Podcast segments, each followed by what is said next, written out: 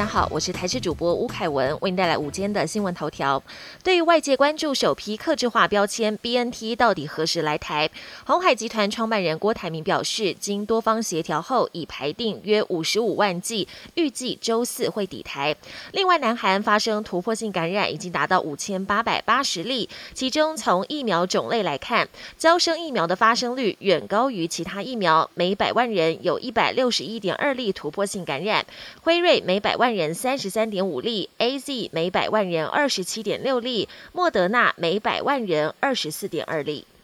台湾疫情逐渐趋缓，疫苗覆盖率已突破五成，但有医师认为，台湾就算受 Delta 变异株威胁，仍可达成社区清零目标，因为不是清零，就是被 Delta 淹没，很难与病毒共存。有一件事也千万不能做，就是把口罩拿下来，就算解封，口罩也要戴着。更妙喻，口罩等于是脸的裤子。面对 Delta，边境仍是防守重点，一个不小心，病毒很可能再度从国门跑进来。受到东北风影响，基隆北海岸、大台北山区及宜兰有机会出现局部短暂阵雨。至于西半部，今天是晴到多云。气温方面，虽然清晨和夜晚较为舒适，但白天高温还是会来到约三十三到三十五度，偏热。另外，强台蒲公英持续朝日本东南方海面前进，对台湾天气没有直接影响。不过，沿海地区有长浪发生的几率。国际焦点：德国二十六号举行国会大选，选举投票顺利落幕，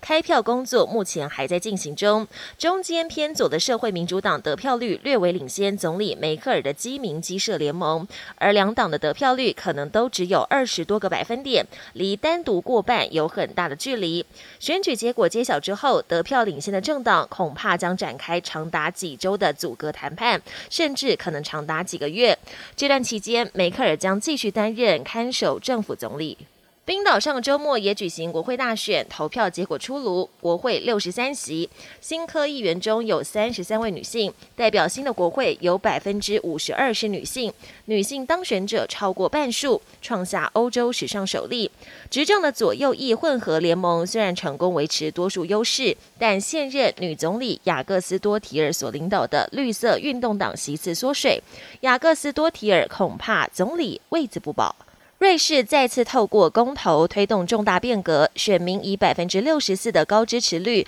投票通过同性婚姻合法化。瑞士自二零零七年开始准许同志伴侣民事结合，如今同婚过关，同志伴侣在孩童领养上将享有等同于异性婚姻夫妻的权益。日内瓦 LGBT 协会表示，这是历史性的一天，瑞士也成为全球第三十个同婚合法化的国家。